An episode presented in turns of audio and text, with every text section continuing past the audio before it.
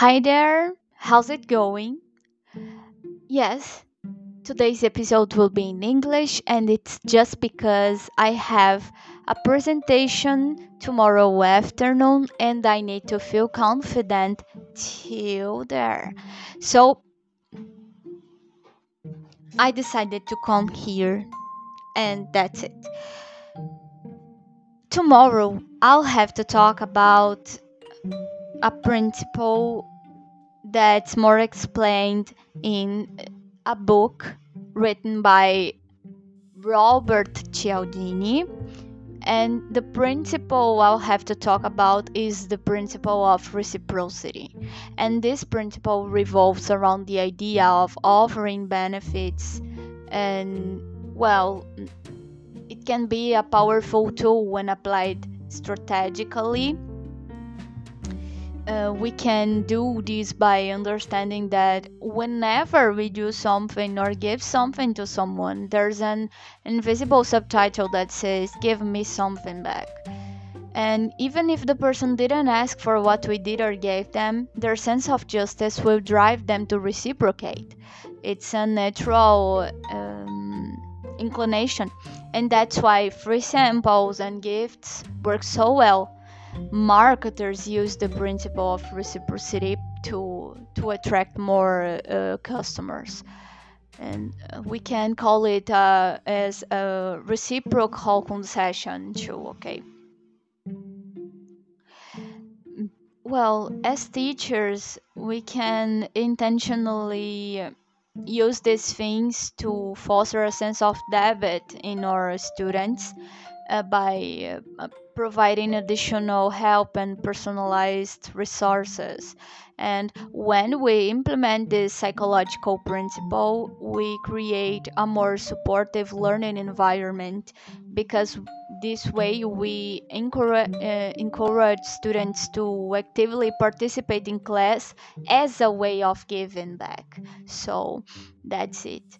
Uh, this principle talks about the the way we react when we receive something from someone. And we tend to give back. We tend to when we tend to have this urge to give back to return. So people can take advantage of it doing uh, creating this space of debit. And it will help us to to achieve our goals. Um, and here we can uh, talk about any subject, any area of life. So that's it. and well, and we can talk about affinity too, okay? Because when we say reciprocity and we align align it with affinity. We create connection likability trust and it can just uh, establish more establish affinity. Can be something that will open more the other part you know so we can like make it a combo of reciprocity and affinity. It it can be a combo and we can apply the both and it will well just increase the power of uh, of every every intentional use of reciprocity uh, principle. So well that's it.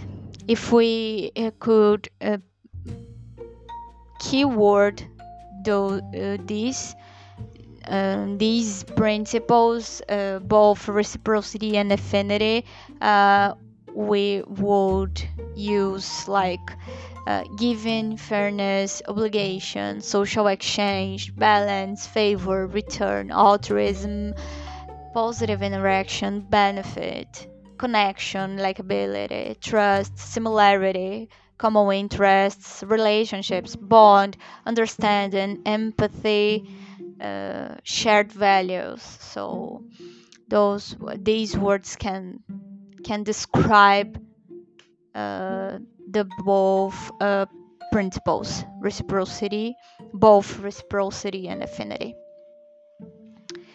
So that's it. See you in the next episode. Bye bye